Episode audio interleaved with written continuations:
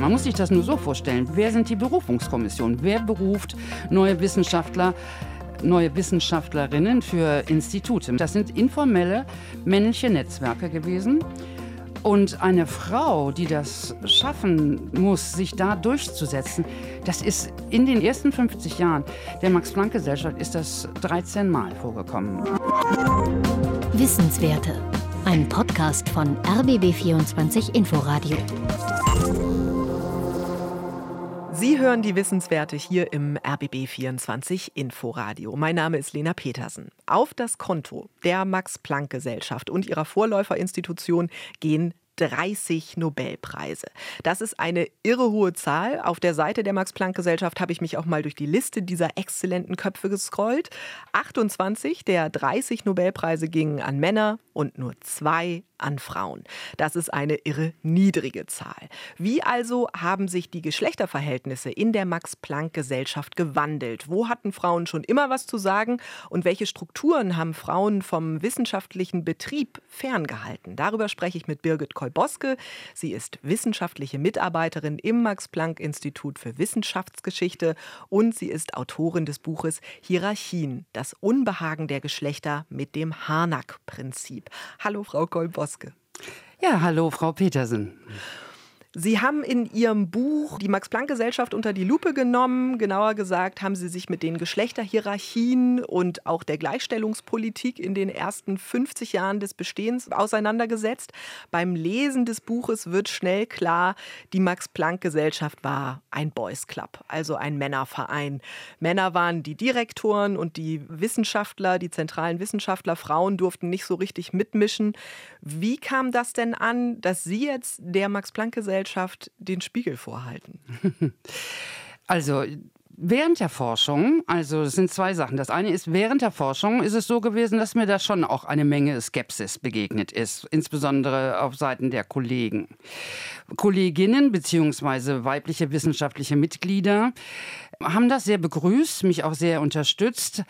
Allerdings die größte Unterstützung, muss ich sagen, kam von meinem Vorgesetzten, Jürgen Renn, dem Direktor des Max-Planck-Instituts für Wissenschaftsgeschichte, der von Anfang an mir da freie Bahn gegeben hat, der das unterstützt hat, dass ich im Rahmen des Forschungsprogramms zur Geschichte der Max-Planck-Gesellschaft, in dem ich acht Jahre mitgeforscht und mitgearbeitet habe, dass ich mich diesem Thema zuwende, was, für, was viele auch als heißes Eisen betrachtet haben. Jetzt freue ich mich sehr und bin auch überrascht, wie viel enthusiastischen Zuspruch das Buch erhalten hat von vielen Direktorinnen, aber auch Direktoren der Max-Planck-Geschichte hat da sehr, sehr wohlwollende, sehr enthusiastische Rückmeldungen gegeben. Die prominenteste ist von Seiten des jetzt äh, designierten Präsidenten, der im Juni die Geschäfte übernehmen wird, Patrick Kramer. Der hatte davon gehört. Er hat sich das bestellt und äh, hat mir dann gratuliert und äh, findet, es sei sehr wichtig, in die Vergangenheit zu gucken, zu blicken, um die Zukunft besser zu gestalten. Das fand ich sehr toll. Also positives Feedback. Ja. Sie haben selbst bei der Max-Planck-Gesellschaft, das fand ich ganz spannend, als Sekretärin ja. angefangen zu arbeiten. Inzwischen sind Sie wissenschaftliche Mitarbeiterin am Max-Planck-Institut für Wissenschaftsgeschichte. Also der Sprung in die Wissenschaft. Wie hat Ihnen denn Ihre Berufserfahrung für Ihre Forschung auch geholfen? ja, es ist so, wenn man sich die MitarbeiterInnenzahlen anguckt, der Max-Planck-Gesellschaft, ist es immer so, dass es eigentlich ein Gleichgewicht gibt. Das, sagen wir mal, es sind 10.000 MitarbeiterInnen gewesen in den 50er, 60er Jahren. Dann ist die Hälfte, knapp die Hälfte davon sind weibliche Mitarbeiterinnen und die andere Hälfte sind Männer. Nur die Bereiche, in denen gearbeitet wird, könnten nicht weiter auseinandergehen. Und die Tatsache, dass ich von 2002 bis 2005 tatsächlich erst als wirklich Fremdsprachensekretärin in Teilzeit, das war mein Job in dem damaligen Forschungsprogramm zur Geschichte der Kaiser-Wilhelm-Gesellschaft im Nationalsozialismus gearbeitet habe, ja, das hat zwei große Vorteile für meine Forschung gehabt. Das eine ist, dass ich natürlich wirklich weiß, worüber ich spreche. Es ist aber auch so, dass dann zwölf Jahre später angefangen habe, als wissenschaftliche Mitarbeiterin anzufangen zu arbeiten, dass ich bei meiner Recherche eine große Glaubwürdigkeit einfach auch bei den Kolleginnen, teilweise Zeitzeuginnen, die von mir in dem Buch interviewten Präsidialsekretär, ehemaligen Präsidialsekretärinnen, die noch leben, kannten mich von früher. Wenn ich damals eben noch als Sekretärin angerufen habe und gesagt, ja, hier Herr sowieso würde gerne mal mit dem Herrn Präsidenten sprechen, ist das möglich? Und so, und Sie wissen, dass ich diesen Code, ich nenne das in meinem Buch ja auch das Sekretärinnengelübde, die absolute Vertraulichkeit. Also zu wissen, dass das, was die Sekretärin sieht, erlebt, mitbekommt, dass das absolut vertraulich behandelt wird. Und Sie haben sich für die Beobachtung den Zeitraum von 1948 bis 1998 ausgesucht. Warum haben Sie jetzt ausgerechnet diesen Zeitraum für Ihre Forschung gewählt? Mhm. Danach sind ja bestimmt auch noch viele spannende Dinge passiert, gerade was das Geschlechterverhältnis in der Max-Planck-Gesellschaft angeht. Ja, das stimmt. Also das Erste ist, dass dieses Forschungsprogramm zur Geschichte der Max-Planck-Gesellschaft, GMPG, abgekürzt, der Forschungs- und Zeitraum für dieses Programm war von 1948 bis 2002.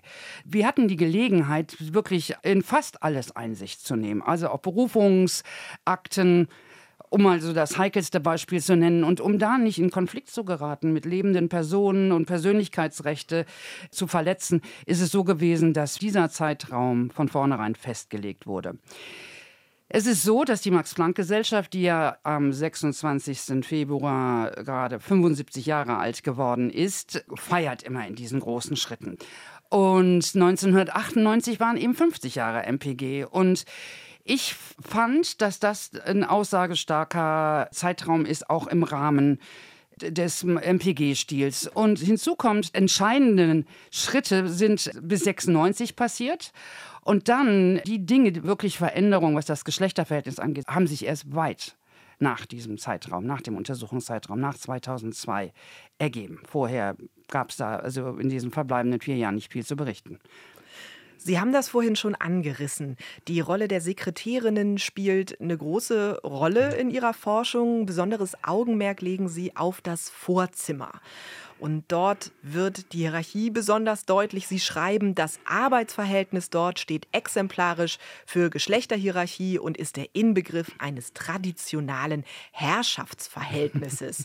also äh, da wird Macht ausgeübt und da gibt es ja strenge Hierarchien, so klingt das durch. Sprich, der Professor forscht und die Sekretärin hält alles andere von ihm fern. Oder wie müssen wir uns dieses Arbeitsverhältnis gerade zu Gründungszeiten der der Max-Planck-Gesellschaft vorstellen?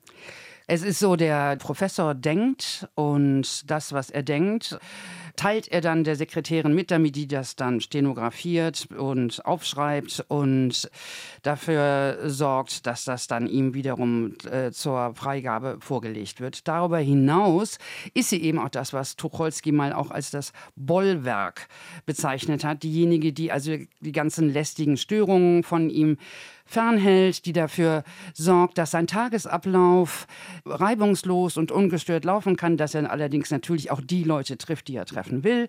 Also sie kümmert sich auch um seinen Kalender, um seine Reisen, um all diese Dinge. Aber Vorzimmer fand ich den treffendsten Ausdruck, auch wenn er vollkommen veraltet scheint heute, weil er auch diese besondere Beziehung, also die besondere Beziehung zwischen einem Max-Planck-Direktor und heute natürlich auch einer Max-Planck-Direktorin und ihrer ihrem Vorzimmer beschreibt. Das ist ja an den Universitäten dann doch schon anders, wo es oft eine Sekretärin gibt, die mehrere Abteilungen bedient. Das ist nicht so in der Max-Planck-Gesellschaft. In der Max-Planck-Gesellschaft hat jeder Direktor, jede Direktorin inzwischen mindestens eine, eher zwei, je nach Größe des Instituts, zwei Sekretärinnen, die dann auch anders heißen. Und das ist ja auch ein Anliegen von mir, dass da einfach äh, eine viel zutreffendere Berufsbezeichnung gefunden wird. Die Aufgaben sind so viel breiter gefasst. Im Vorzimmer geht es ja um die Arbeitspraxis, also Macht ja. wird ja im Handeln ausgeübt. Wie lässt sich dann das Vorzimmer in den 40ern und 50ern überhaupt richtig untersuchen? Weil ich verstehe, danach haben Sie viel Interviews auch geführt mit hochrangigen Sekretärinnen. Mhm. Wie macht man das dann in den vorherigen Jahrzehnten? Mhm. Ja, tatsächlich schien das erstmal fast unmöglich, weil es eben überhaupt gar keine Quellen dazu gibt. 1971 hat die Max-Planck-Gesellschaft das erste Mal überhaupt so für die gesamte Gesellschaft Übersichten erstellt, Statistiken, Personalstatistiken erstellt. Es gab aber zwei Glücksfälle. Und das eine ist die absolute Ausnahmesekretärin der Max-Planck-Gesellschaft. Das ist Erika Bollmann, die graue Eminenz. Und die hat einen enormen Nachlass hinterlassen. Und aus ihrer Korrespondenz, die tatsächlich nicht nur mit ihren Kolleginnen ist, sondern auch darüber hinaus mit hochwichtigen anderen Leuten, wenn sie dann Kolleginnen mitteilt, was da zu erwarten ist und was sie sich vorstellt, wenn sie ihrem Vorgesetzten Ernst Telschow, der damalige Generalsekretär der Max-Planck-Gesellschaft, Mitteilung macht. Das war ein starker Anhaltspunkt, um sich vorstellen zu können, was sind die Dinge, die über ihren Tisch gehen, beziehungsweise was die Arbeiten sind von ihren Kolleginnen, die nicht auf Augenhöhe mit ihr arbeiten. Das andere, was auch sich als Glücksfall erwiesen hat, das ist ein Erinnerungsbericht gewesen einer Sekretärin dieser Neumann, die ist auch erst im vergangenen Jahr gestorben, die damals in Göttingen für Otto Hahn gearbeitet hat, der damalige Präsident. Und das war sehr anschaulich, also weil sie zum Beispiel beschreibt, wie sie da, um Eindruck bei ihm zu machen und zu zeigen, dass sie es sehr gut kann, dann in ihrer schönsten Stenografie-Schrift und die dann überträgt und dann ganz tolles Papier nimmt, damit das alles ihn schwer beeindruckt. Und dann wird sie zu ihm danach in sein Büro zitiert und er sagt, nee, also Mädchen, so geht das nicht. Also es ist 48, wenn ich das hier meinem Freund Max Born schicke, dann denkt er, ich bin ein alter Angeber. Also das Papier, das ist Mangelware, das müssen Sie viel sorgfältiger behalten. Also so als Beispiel dafür, also das waren Einsichten, die mir erlaubt haben, mir eine Vorstellung davon zu machen, was da erfordert war. Und es gibt ja so ein Stereotyp der Sekretärin, auch eine Geringschätzung eigentlich. Dann gibt es hm. Wörter wie Tipse zum mhm. Beispiel, die ja auch schon zeigen, was für ein Standing die Sekretärin dann auch hatten. Jetzt klingt es natürlich so, als wäre man dann wirklich am unteren Ende der Hierarchie.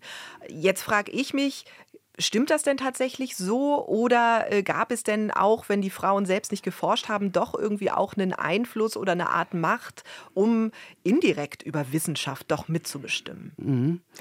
Also ganz am Ende, das muss ich sagen, standen sie natürlich nicht. Einmal gab es unterhalb der Sekretärin eine weitere Hierarchie. Da ist also eben die Chefsekretärin und ganz oben sind die Sekretärinnen des Präsidenten. Ganz unten rangierten die Stenografinnen. Äh, wenn man sich damit beschäftigt, also was Stenografie auch für eine mnemotechnische Leistung ist. Und es wird mit größter Geringschätzigkeit behandelt, obwohl das nicht zutreffend ist. Aber darunter rangierten natürlich noch die Haustechniker, die Pförtner.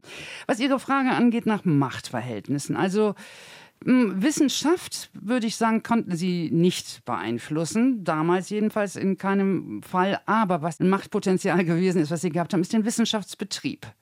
Sie konnten darüber entscheiden, wer darf vorsprechen, das ist das eine. Aber andererseits konnten sie Leute, die sich meinetwegen auch gegenüber Sekretärin herablassend, hochnäsig, unfreundlich und so benommen haben, dann auch einfach links liegen lassen. Da ist dann jemand, der stellt einen Antrag oder möchte, dass was erledigt wird. Die wandern dann eben ganz nach unten auf den Stapel der Dinge oder vielleicht auch, also ich will nicht so weit gehen zu sagen in den Papierkorb, aber so.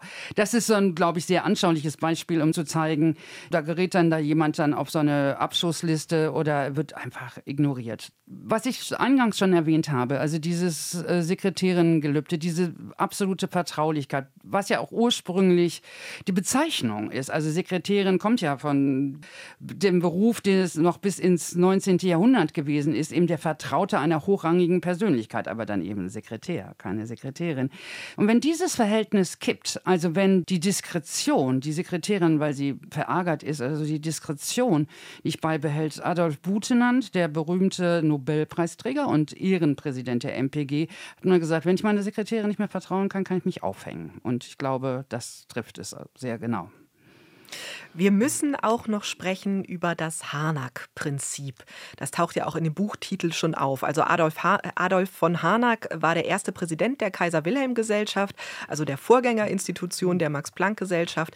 Harnack war in Sachen Bildung eigentlich auch Verfechter für eine Gleichstellung zwischen mhm. Männern und Frauen, schon im frühen 20. Jahrhundert, also durchaus modern für seine Zeit. Und auf ihm beruht dieses Prinzip, ein Prinzip, nach dem ja die ganze Max-Planck-Gesellschaft strukturiert war oder auch ist, mhm. dazu gleich mehr. Da könnte man jetzt denken, dieses Prinzip dient dann auch der Gleichstellung. Aber so ist das gar nicht. Also wir müssen uns einmal erklären, wie genau funktioniert dieses Harnack-Prinzip überhaupt.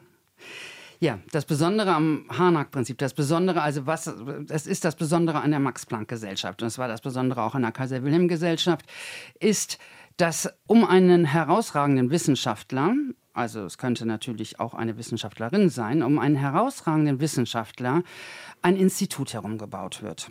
Dieser Wissenschaftler, also wir meinetwegen jemand wie Max Planck, jemand wie Albert Einstein, eben Wissenschaftler der Kaiser-Wilhelm-Gesellschaft, kriegt alle Möglichkeiten, ohne die Einschränkungen, die die Lehre bedeutet. Anders als an den Universitäten, wo die Forschungsarbeit geteilt werden muss mit dem Lehrauftrag und man sich oft ja auch in Bahnen bewegt, die schon durch die Struktur an der Universität vorgezeichnet sind. Aber damals die Kaiser-Wilhelm-Gesellschaft, und das gilt im gleichen Maße für die Max-Planck-Gesellschaft bis heute, versucht ja neue Wege zu bestreiten, innovativ zu sein. Und diese Möglichkeiten dass ein herausragender Forscher, der damit auch eine unglaubliche Autonomie erhält, nicht nur also enorme Mittel, sondern eine unglaubliche Autonomie erhält, das ist das Einzigartige. Und es wird bis heute von der Max-Planck-Gesellschaft als Teil ihres Selbstverständnisses verstanden.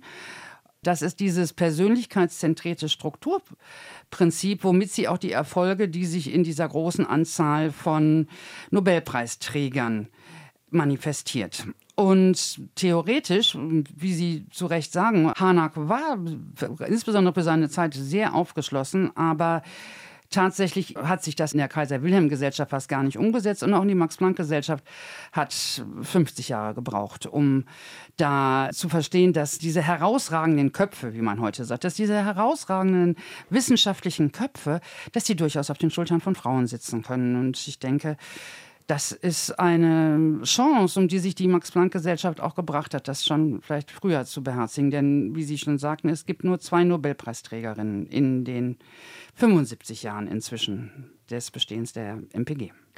War denn dieses Prinzip dann äh, im Umkehrschluss vielleicht dann sogar ein Prinzip, um Frauen explizit aus der Wissenschaft auszuschließen? Kann man so weit gehen?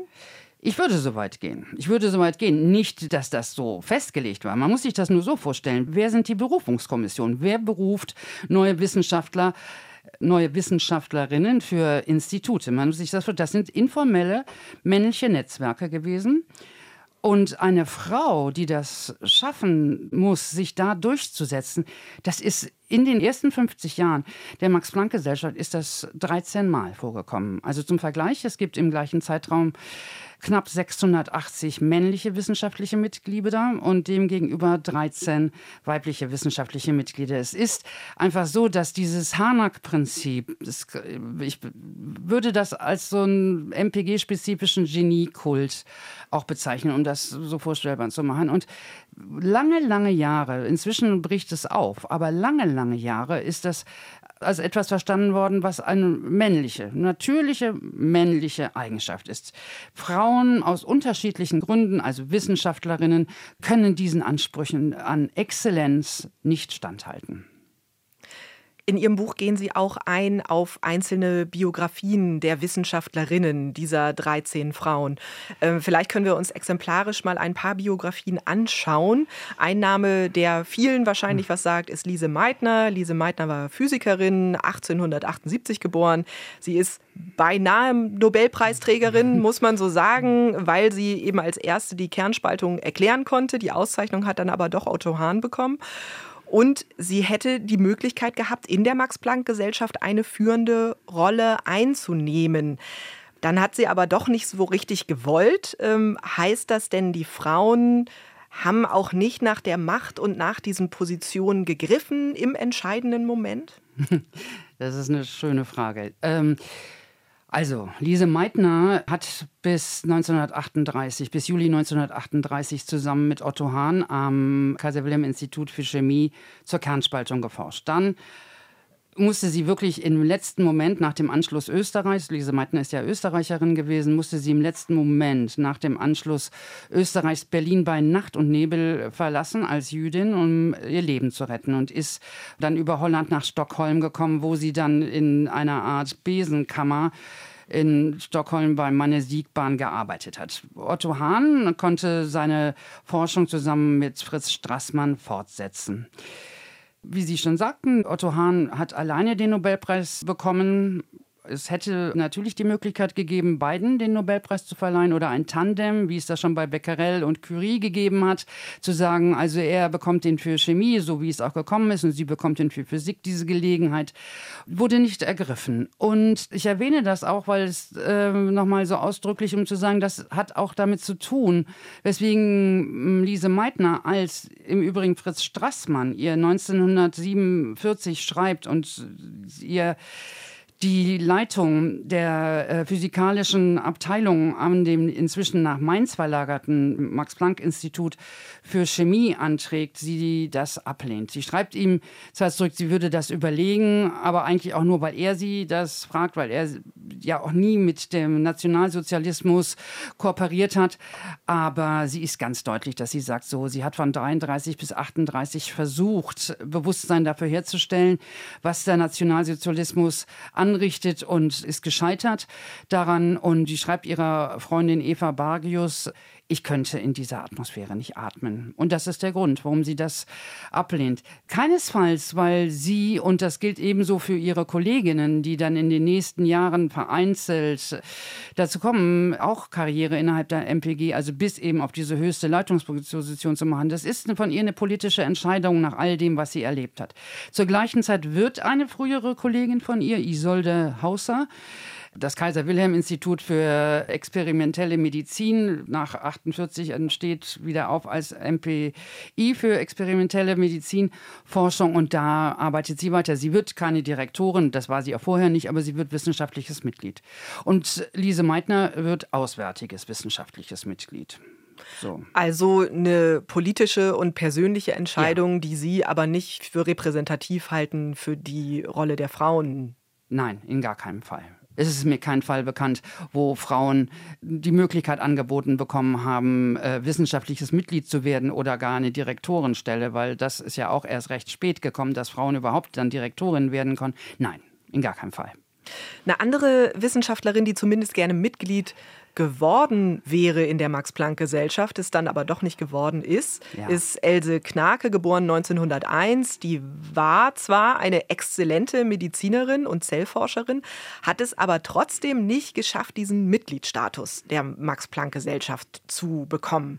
Ist Ihr Werdegang, ist das, was sie da ausfechtet, um an diese Mitgliedschaft heranzukommen, ja, ohne Erfolg, ist das bezeichnend? Ja, das würde ich sagen, das ist bezeichnend. Also der Fall von Else Knacke ist wirklich sehr dramatisch, weil sie so eine herausragende Wissenschaftlerin ist, die bei Katzenstein ihre medizinische Assistenz gemacht hat. Das ist alles jetzt noch während der 30er Jahre bei Sauerbruch an der damaligen, an der genau, gearbeitet hat. Also sie wird nicht in der Form habilitiert. Das hängt auch schon wieder mit dem Nationalsozialismus zusammen, wo sie auch unbequem ist, weil sie ist auch politisch sehr klar. Also sie ist links nicht so links, dass sie mit Berufsverbot belegt wird und äh, wechselt deswegen als Gewebezüchterin an das Institut von Adolf Butenandt für Biochemie als Gewebezüchterin. Denn diese Gewebezüchtung eine ganz neue eine ganz neue Methode, eine ganz neue Disziplin. Also es gibt eine Handvoll Leute, die das überhaupt machen. Und ja, da ist sie dann also in Dahlem gelandet, am Institut für Biochemie. Zuerst sind beide ganz äh, begeistert von der Zusammenarbeit. Sie sind gleichaltrig. Else Knake und Butenan sind in etwa gleichaltrig. Sie ist eine herausragende Wissenschaftlerin. Sie hat im Unterschied zu ihm allerdings keinen Nobelpreis. Und schon bald geraten die total aneinander. Und inhaltlich geht es darum, dass er also die Gewebezüchtung als Methode versteht. Eine Methode und es ist keine Disziplin. Die Biochemie ist wegweisend aus seiner Sicht. 1944, als die Luftangriffe auf Berlin immer stärker werden, 43, 44, wird das Institut für Biochemie dann auch in den Süden verlegt, in Richtung Tübingen. Und da im Grunde genommen ist schon die entscheidende Weichenstellung für Else Knake aufs Abstellgleis. Butenandt und ein Großteil seiner Mitarbeiter und Mitarbeiterinnen verlassen also Berlin Richtung Süden. Er hinterlässt das Institut in Obhut eines Doktoranden, seines Doktoranden. Und das zeigt eigentlich auch schon die enorme Geringschätzung. Und das würde jetzt zu weit führen, ihren wirklich sehr beschwerlichen Weg äh, dann durch die Instanzen auch nach 48, nach der Gründung der MPG zu zeigen. Sie kämpft also jahrelang dafür, dass sie ihr, die, ihre eigene Abteilung und teilweise auch das eigene Institut, was sie kurzfristig hat, während also in Berlin die ganze Forschungslandschaft neu sortiert und neu kartiert wird, zu behalten. Und schlussendlich wird ihr Institut aber nicht als Institut behalten, sondern als Abteilung dem Institut für Erbpathologie von Hans Nachtsheim zugeschlagen. Und daraus entgeben sich jetzt enorme Konkurrenzen. Weniger von ihr. Sie ist einfach selbstbewusst und fordert ein, dass ihrer wichtigen Forschung Raum gegeben wird. So kann man, kann man sich das vielleicht am besten vorstellen. Also sie äh, forscht zu Krebs, sie forscht an Krebszellen sie versucht, Forschungsgelder zu kriegen und all diese Dinge, die sie ja ohne weiteres bekommen würde, wenn sie wissenschaftliches Mitglied ist. Das wird ihr aber versagt, weil da steht dann wieder ein Butenant davor, der sagt, ja, aber der Krebs, ja, den kann man biochemisch erforschen. Also jetzt sehr schematisch dargestellt, möchte ich betonen. Aber für, für Butenant Krebs hat eine Ursache und so wird er dann behandelt und so kann er besiegt werden. Sie als Medizinerin sagt, Krebs, das ist wie Entzündung. Es gibt unterschiedliche Entzündungen, es gibt unterschiedliche unterschiedliche Ursachen für Entzündung, also muss es auch unterschiedliche Herangehensweisen geben. Und was das bedeutet hätte, ich meine, wir wissen irgendwie, eine der Haupttodesursachen für Frauen, also bis heute, was hätte das vielleicht mit Paradigmenwechsel herbeiführen können, wenn schon die Max-Planck-Gesellschaft in den 50er, 60er Jahren gezielt dazu gearbeitet hätte? Wer weiß, ob das nicht dann doch noch einen früheren Nobelpreis für eine weitere Frau gebracht hätte. Es ist dann so geendet, dass von 1953 bis 1961 lief das Berufungsverfahren, wo geprüft wurde, ob sie wissenschaftliches Mitglied werden konnte. Sie hatte auch sehr wichtige Fürsprecher, aber als es 1961 dann schlussendlich zu der Abstimmung kommt, sind 40 Personen stimmberechtigt. Davon haben sich 15 dagegen ausgesprochen und 25 haben sich enthalten. Okay. Da kann man nichts mehr hinzufügen. Und wäre diese Entscheidung eine andere gewesen, dann wäre die Krebsforschung in Deutschland wahrscheinlich auf einem komplett anderen Level heute. Ja, ich hänge mich damit etwas sehr aus dem Fenster, aber ja, das wäre denkbar.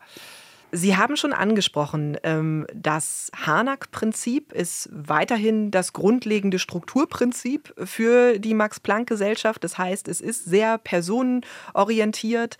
Inwiefern ändern sich trotzdem die Geschlechterverhältnisse auch in den 80ern und 90ern dann in der Max-Planck-Gesellschaft, wenn das Prinzip doch das gleiche ist? Das sind erstmal äußere Einflüsse gewesen. Also gesellschaftlich. Das sind gesamtgesellschaftliche Prozesse. Nachdem also 1975 das Jahr der Frau ausgerufen wird, ist es dann 20 Jahre später dann soweit, dass in Deutschland das Gleichstellungsgesetz 1994 in Kraft tritt. Und die Max-Planck-Gesellschaft finanziert sich ja durch öffentliche Gelder. Und auch wenn sie in ihren Statuten nach einen Sonderstatus hat, sie muss natürlich konform gehen mit der Gesetzgebung. Das, da gab es auch gar keine Frage. Aber sie hinkt enorm hinterher. Also man muss sagen, die ganze deutsche Forschungslandschaft hinkt hinterher im, im europäischen Vergleich. Deutschland ist sehr weit hinten.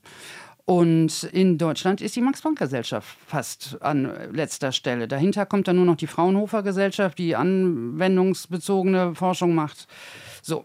Das heißt, es regt sich Protest innerhalb der Max-Planck-Gesellschaft, der Anfang der 70er Jahre gegründete Gesamtbetriebsrat, der auch einen Frauenausschuss hat. Also die stoßen Prozesse an innerhalb der MPG. Und das dann in Korrelation mit diesen gesellschaftlichen Prozessen führen dazu, dass dann das Bewusstsein dafür zumindest erstmal erweckt wird, hier muss sich was ändern. Ja? Also es gibt zu dem Zeitpunkt, die, der Prozentsatz von Frauen in Führungspositionen ist unter einem Prozent. Also 1985 gibt es zwei Direktorinnen. Das ist besagte Christiane Nüsslein-Vollhardt und äh, Renate Mainz als Gründungsdirektorin in Köln.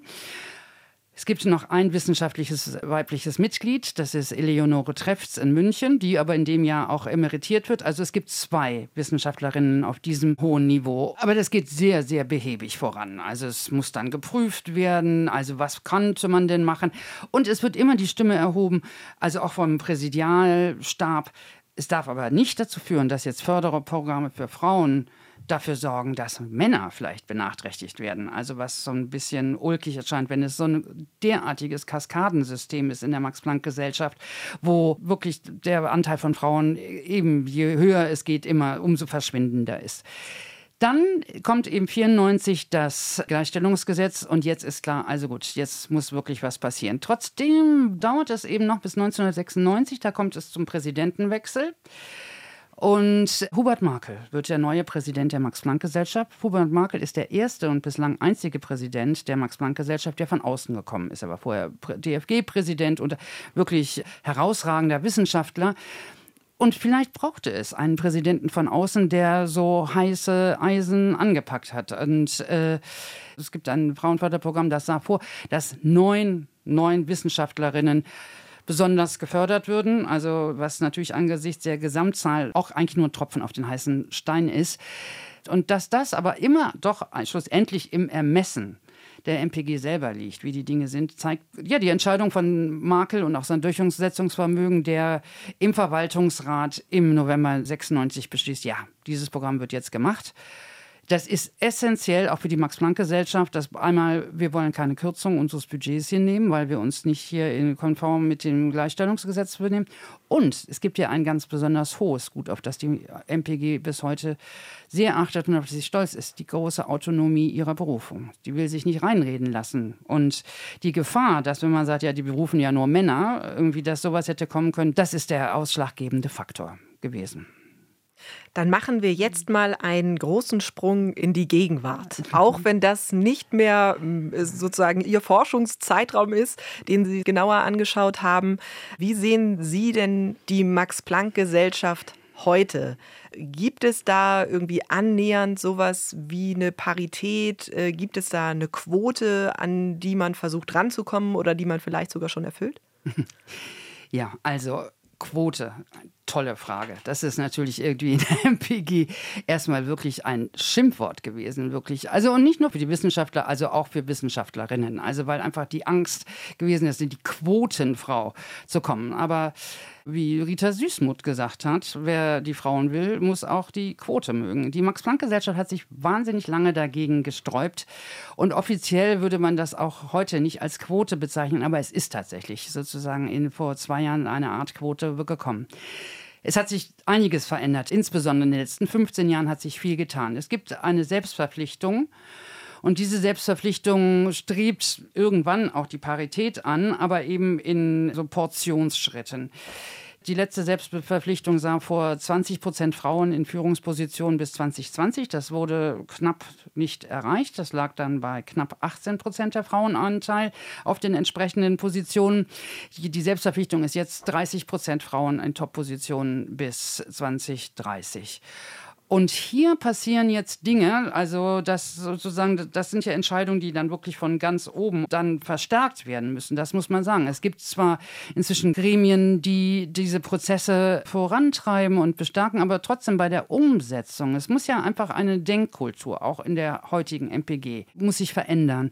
Wenn bei den Berufungsverfahren trotzdem immer noch gesagt wird, ja, aber dieser Mann ist viel toller, dann spielt das möglicherweise keine Rolle. Wenn man dann sagt, ja, das ist ganz egal, die Frau ist doch ganz genauso gut. Ja, aber es kann natürlich dann keiner sagen, aber ich verstehe mich besser mit dem. Es ist ja vielleicht auch nachvollziehbar, dass man sich da mit jemandem besser versteht oder so. Und da wurde jetzt wirklich sehr top-down eingegriffen, auch seitens des Präsidenten zu sagen, wir müssen das hier, diese Selbstverpflichtung, das muss nochmal strenger durchgesetzt werden, da muss strenger darauf geachtet werden. Also ja, es muss dann einfach klar sein, es muss dann einer Frau der Vorzug gegeben werden, wenn es gleich gute Kandidaten gibt. Es wird in keinem Fall darauf verzichtet, die wissenschaftliche Exzellenz, also das wird die Max-Planck-Gesellschaft nie tun, aber aus meiner Sicht ist das ja auch überhaupt nicht nötig. Es gibt einfach wirklich ausreichend und genug, mehr als genug herausragende Frauen. Was es auch gibt, es sind Mentoring-Programme, es gibt die Lise Meitner Exzellenzprogramme, wo eben junge Wissenschaftlerinnen, das gibt es seit 2018, dieses Programm, was damals auch von der ersten Vizepräsidentin der Max-Planck-Gesellschaft, Angela Frederici,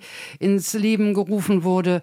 Und es gibt eine ungeheuer starke zentrale Gleichstellungsbeauftragte, Ulla Weber, die ja auch immer versucht voranzutreiben, wo, wo es geht. Und die Dinge ändern sich. Das bei aller Kritik, das muss ich sagen, die Dinge ändern sich. Jetzt beginnt auch noch ein Aufbruch in Richtung Diversität. Diversity wird auch ein immer größerer Begriff. Ja, als Feministin geht mir das natürlich immer noch so langsam. Also wenn wir jetzt gerade mal so um die 20 Prozent haben und Parität äh, wären ja, sagen wir mal, mindestens 40 Prozent. Ich finde 40, 40 und dann so eine flottierende Menge dazwischen, wo man guckt, dann nimmt man dann, wer am besten passt und so. Aber die Max-Planck-Gesellschaft ist auf einem besseren Weg, aber sie hat auch noch eine ganze Wegstrecke vor sich. Frau Kolboske, ganz herzlichen Dank für das Gespräch. Ich danke Ihnen. Birgit Kolboske ist wissenschaftliche Mitarbeiterin im Max-Planck-Institut für Wissenschaftsgeschichte. Ihr Buch Hierarchien, das Unbehagen der Geschlechter mit dem Harnack-Prinzip ist im Vandenhoek und Ruprecht Verlag erschienen und kostenlos als Download erhältlich. Das waren die Wissenswerte im RBB 24 Inforadio für diese Woche. Ich bin Lena Petersen. Danke fürs Zuhören. Wissenswerte. Ein Podcast von RBB 24 Inforadio. Wir lieben das Warum.